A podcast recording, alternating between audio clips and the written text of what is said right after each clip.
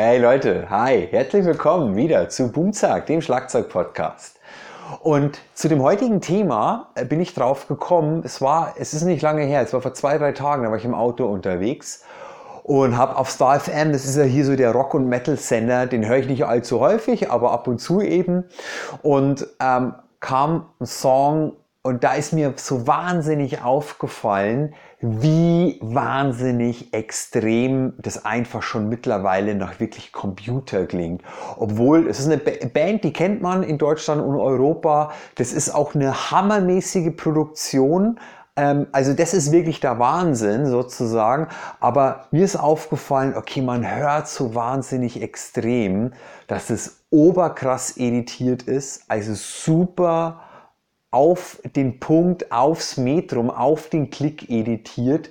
Ähm, die ganzen Gitarren, natürlich sind die hundertprozentig, wurden die eingespielt, aber einfach mit dem, wie du heutzutage das nachträglich bearbeiten kannst, klingt es einfach überhaupt nicht mehr danach, dass es ein echter Mensch gespielt hat, sondern es klingt einfach digital produziert zu 100 Prozent. Und es ist ja nichts Neues, ganz klar. Das kennen wir mittlerweile seit fast 20 Jahren. Also seitdem Pro Tools auf den Markt kam und dieses ganze, diese ganze Musikaufnahmewelt revolutioniert hat in die digitale Richtung, was ja auch völlig der Zeit entsprechend war und auch völlig wertfrei. Das war ja auch gut und richtig so. Und ich meine, durch die Digitalisierung haben wir alle super coole Möglichkeiten für wenig Geld wirklich coole eigene Produktionen und eigene Aufnahmen zu machen. Dahingehend finde ich es absolut genial. Aber mir geht es praktisch einfach darum, ähm, euch ein bisschen oder dran zu appellieren und zu sagen, hey, klar, man ist es gewohnt heutzutage, egal wie gut wir Schlagzeug spielen können und wenn wir eben nicht geil zum Klick spielen können und bei der einen Stelle immer irgendwie zu schnell werden oder wie auch immer. Natürlich kann man es im Nachhinein immer irgendwie hin editieren. Und das Krasse ist halt das, man kann es halt sagen, okay, da sind wir ein bisschen schneller geworden, das rückt man so ein bisschen ran. Ähm, oder ob ich einfach sage, was ich völlig legitim finde, oder ob ich einfach sage, hey, ich nehme wirklich jeden Schlag und editiere den wirklich 100% on grid. Also hundertprozentig aufs Raster. Und damit, finde ich persönlich, tötet man jeglichen Groove. Und mit Groove meine ich jetzt nicht, dass diese krass editierten Songs nicht noch irgendwie schon geil reinhauen können und gut klingen können, sondern jegliche Form des, des menschlichen Grooves. Und ich meine, da meine ich, also hört euch einfach alte Aufnahmen an. Und ich meine, heutzutage, klar, wenn man viel Hip-Hop-Musik hört, wenn man heutzutage Popmusik hört, ähm, was halt, äh, das was halt vielleicht auch sonst im Radio läuft, das ist irgendwie Lady Gaga oder ich weiß nicht was oder nimm auch so eine Rockband wie The Killers oder das was halt so im normalen Radio läuft. Natürlich ist das alles digital quantisiert ohne Ende. Ähm, und man hat sich daran gewöhnt. Und deswegen zum Beispiel hat man sich auch an so eine Produktion gewöhnt von dieser von diesem Song, den ich da eben gehört habe.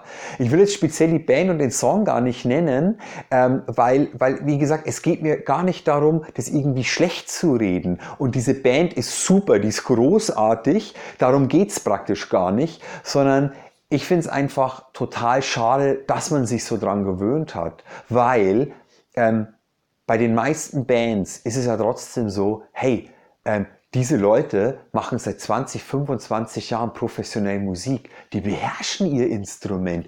Die können singen, die können auf den Klick spielen. Wo ist das Problem? Aber für so eine Art von Produktion, wo du halt sagst, wir wollen, dass das nochmal eine Scheibe drauflegt, wir wollen, dass es knallt, knallt, knallt ohne Ende, ähm, dann kommt man da halt nicht so unbedingt drum rum. Dann muss man das wohl einfach leider so machen. Ich weiß es nicht genau. Ich habe nie jetzt so Metalcore und in diese Richtung gespielt und es war mir jetzt auch äh, lange Zeit nicht wichtig, eine Produktion zu machen, wo man sagt, es muss böllern, dass, dass alle Scheiben platzen. Natürlich macht es Spaß und ist es geil. Und mit Kamikaze Kings war es auch beeindruckend, wie wir mit Dirk damals den ersten Produzenten zusammengearbeitet haben, der einfach so eine Produktion für uns machen konnte und so einen Sound fahren konnte. Und als wir Boys Man zum Beispiel damals gehört haben und die Snare knallt und die Bass dann drückt und alles ist so, wow, aber das geht, weil dazu brauchst du einfach nur eine geile Soundqualität und dann letztendlich im Studio jemand, der einfach Ahnung hat. Ähm, das kriegt man hin, aber davon spreche ich nicht. Ich rede wirklich einfach darum, davon, ähm, dass du wirklich jegliche Menschlichkeit daraus editierst. Und warum denn? Nur damit du dann sagen kannst, ja, das ist alles perfect in time und perfect in tune. Hör dir Led Zeppelin an hör dir irgendwie eine alte Aufnahme oder nicht nur alte Aufnahme, hör dir ACDC an.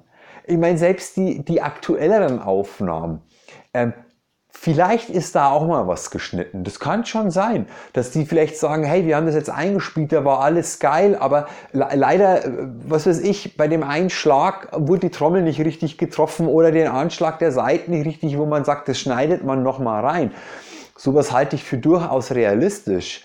Ähm, aber wir reden eben nicht davon, herzugehen und zu sagen, ich fasse in Pro Tools oder mit welchem Programm ihr auch immer arbeitet, ist es auch letztendlich total egal. Ich fasse jeden Ton an und jeden Schlag und schiebe den praktisch nochmal zurecht. Ähm, das mag dann vielleicht super, super, super tight klingen, ähm, aber klingt es deswegen besser? Und ich meine, klar, um eine Aufnahme gut klingen zu lassen, müssen alle Musikerinnen und Musiker, alle, die daran beteiligt sind, wissen, was sie tun und sie müssen ihre Hausaufgaben gemacht haben. Wir Schlagzeugerinnen, Schlagzeuger müssen unser Instrument beherrschen. Wir sollten auf diesen Klick spielen können und zumindest halt nicht so. Ich meine, ich finde es nicht schlimm. Hey, wenn ich eine Aufnahme zum Klick mache ähm, und ich gucke mir danach das Raster an, wo denke ich mir auch ab und zu, Uiuiui, ui, diesen Jahr ist aber früh. Oder da, oh, da ist aber ein bisschen Lücke drin. Da habe ich den Phil echt zu spät angefangen. Aber wenn du das außen vor lässt und du hörst es dir dann an, wo ich irgendwie, dann höre ich einfach, hey, grooved's? Und wo ich sage, das holt mich ab, das nimmt mich mit und dementsprechend begeistert es mich auch.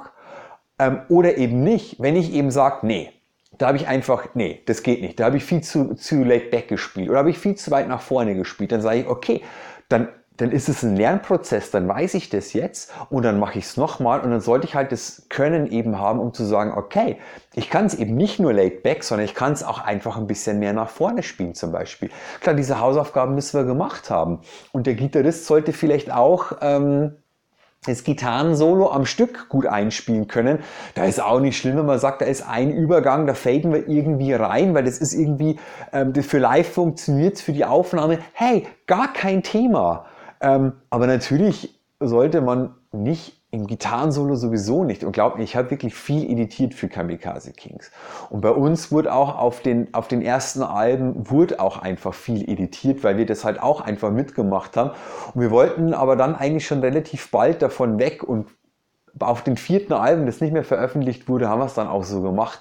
Da wurde so gut wie überhaupt gar nichts mehr editiert. Da wird höchstens mal irgendwo reingeschnitten und das war's dann.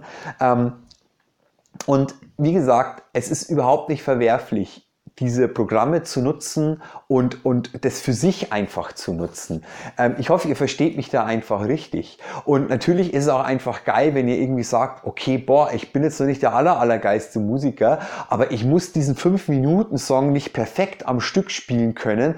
Es ist auch okay, wenn ich sage, boah, ähm, die vier Takte Groove, die waren echt geil, die kopiere ich halt dann nochmal hin, weil die Strophe halt acht Takte lang ist und dann bin ich damit auch dann einfach total happy. Ähm, ja, ist okay, gar kein Thema, nochmal, aber jeden Schlag oder fast jeden Schlag anzufassen und on grid zu rücken, aufs Raster zu rücken, hey, macht es nicht. Und ich meine, natürlich kommt es immer noch ein bisschen drauf an, was wollt ihr insgesamt bei eurer Aufnahme, bei eurer Produktion erreichen. Aber vor allem, ähm, wenn es einfach in einem Rockbereich ist, hey, lasst es einfach nach Rockmusik klingen. Ich kann, kann euch das nur ans Herz legen und beipflichten. Und es gibt Aufnahmen, genügende da draußen, ähm, die werden über den Song 2, 3, 4 BPM schneller oder langsamer aber es kriegt keiner mit, weil es völlig im Fluss passiert. natürlich soll es, wie schon erwähnt, nicht passieren, dass äh, die ganze Band äh, beim Anfang des Refrains wumm, ungewollt 4 ppm nach oben rutscht zum Beispiel und dann irgendwann Mitte der zweiten Strophe wieder einbricht. Das ist natürlich nicht Sinn und Zweck der Sache und das stört auch beim Zuhören.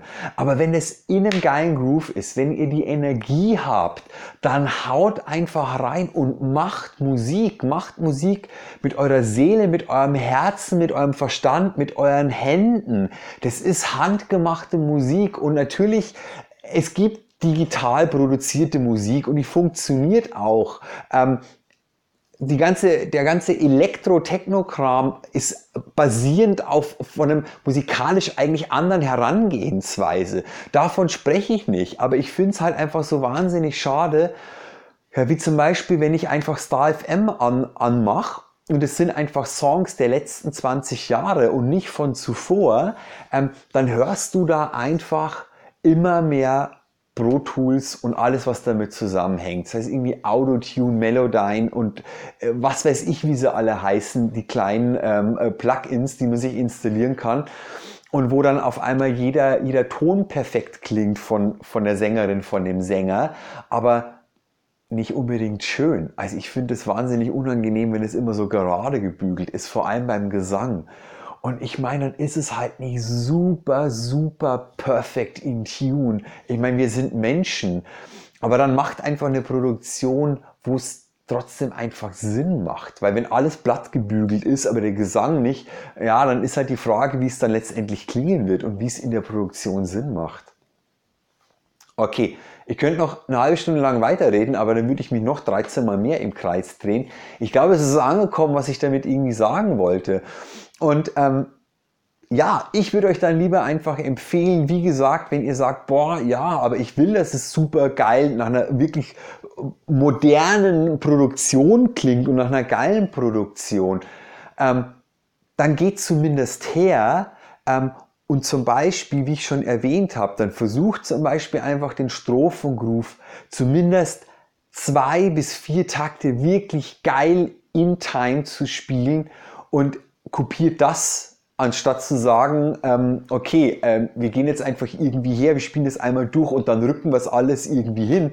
Das ist einfach klingt, als hätte man es zack, zack, zack irgendwie am Keyboard gespielt oder einfach nur ein, einprogrammiert. Und ich meine, nicht umsonst zum Beispiel zum Thema Drumcomputer, es gab ja relativ bald witzigerweise diesen Humanizer-Button den man so drücken konnte, beziehungsweise irgendwann reindrehen. Und das Witzige ist, dass es dann so ein Algorithmus abläuft, der es halt so ein bisschen untighter macht. Und wenn das wirklich geil eingestellt ist, dann klingt es auch tausendmal geiler, wenn das Ding drin ist. Ob jetzt gleich auf 10, weiß ich nicht. Ich habe so ein Ding nie, nie, großartig benutzt. Ich weiß nur, dass es die gibt und, und dass die funktionieren. Und, ähm, und hey, wie gesagt, also hört euch da draus. Es gibt Gott sei Dank ja auch noch Produktionen, bei denen es einfach nicht der Fall ist. Ähm, da ist man aber halt nicht bei diesem glatt gebügelten Bereich. Und wenn man wahrscheinlich sowas wie Metalcore macht oder sowas wie moderne Popmusik, dann will man das wahrscheinlich irgendwie auch. Aber wenn ich mir halt zum Beispiel so Sachen anhöre, ähm, Pop, ich meine, ich bin ein totaler 80er-Fan und wenn ich mir auch Popmusik aus den 80ern anhöre, nehmen wir mal zwei ganz bekannte Beispiele oder drei. Wenn ich mir Michael Jackson anhöre, wenn ich mir anhöre ähm, ähm, sowas wie Whitney Houston oder Madonna zum Beispiel oder sowas wie Aha, ähm, ja, die haben auch schon mit technischen Möglichkeiten gearbeitet, die es damals gab. Aber ähm, hey, bei Michael Jackson, das ist halt einfach trotzdem noch ein echtes Drumset. Und klar, das haben Drummer eingespielt, die einfach mal Weltklasse sind. Gar kein Thema. Aber da wurde nichts editiert. Die haben das dann halt einfach so spielen können. Und das ist das, was es ja einfach so wahnsinnig viel Spaß macht, zu hören, wie lebendig diese Musik einfach ist und eben nicht dieses glattgebügelte. Und ähm, ich kann euch dann einfach beipflichten, hey, dann wirkt also ich finde es einfach, lohnt sich viel, viel mehr. Wenn jetzt zum Beispiel sagt, hey, wir können uns in ein kleines Studio einmieten für 200 Euro am Tag zum Beispiel, dann investiert lieber mehr, also investiert lieber 200, 400 Euro mehr für Studiozeit, um zu sagen, okay, wir können einfach länger Soundcheck machen, dass der Sound geil wird. Wir können länger spielen, ähm, einfach und dann spielt man halt den Song zum zwölften Mal ein und es muss nicht nur der zweite Take irgendwie sein, ähm, als dass ihr einfach sagt, okay, aber dafür sitzen wir zum Schluss drei Wochen länger an der Postproduktion, weil wir alles hinbügeln müssen. Macht's nicht und vor allem nicht, wenn ihr eigentlich echt sowieso professionell unterwegs seid. Ähm, ich finde es, wie gesagt, ich würde mir wahnsinnig wünschen, ähm, also wenn, wenn, ihr Rick Beato kennt, der hat einen super coolen YouTube-Channel, abonniert diesen Typen, Rick Beato, super, super co cooler Typ und der macht auch äh, zu ganz unterschiedlichen, also der, der kann irgendwie Bach analysieren, der kann zu Rockdrums was sagen äh, und zu allem Möglichen. Jetzt studiert der Gitarrist und der hat produziert, der hat wirklich super, super viel Wissen und Ahnung. Es gibt da auch alles weiter in seinen YouTube-Videos. Und der sagt auch immer ganz klar, Tools hat, hat Rockmusik Musik destroyed sozusagen und zumindest den Groove. Und dann sagt er auch noch dieses Vier-Chord-Schema sozusagen. Also, weil, weil, warum müssen heutzutage äh, Pop- und Rock-Songs nur noch auf die immer den vier selben Akkorden basieren? Ähm, und ähm, ja, er sagt es letztendlich auch, er findet einfach total schade, dass diese ganze Quantisierungsgeschichte einfach diesen, diesen Groove letztendlich so, so zerstört. Und ich fände es einfach total schade, ähm, das, was sich so, weiß ich nicht, in den 50er, 60er, 70er, 80er, 90er Jahren so erarbeitet wurde und auch ja mit, mit Drumming, mit Drumtechniken sozusagen.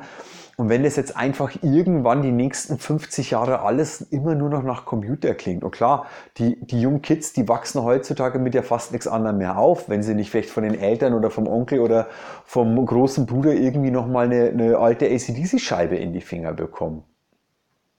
Ähm, ja, so viel dazu heute. Ähm, ich freue mich, von euch zu hören. Wenn ihr Bock habt auf ein gewisses Thema, bum-zack.gmx.de. Schreibt mich wahnsinnig gerne an. Ansonsten ähm, bin ich jetzt hoffentlich dann bald mit meinem nächsten Interview ähm, dann am Start. Da mache ich ein geiles Interview mit einem lieben Kollegen von mir. Ich hoffe, das klappt demnächst. Und ähm, dementsprechend sehen wir uns dann hoffentlich zu dritt sozusagen. Oder wir hören uns dementsprechend. Und dann macht es erstmal gut. Euer Andi. Bis zum nächsten Mal. Ciao.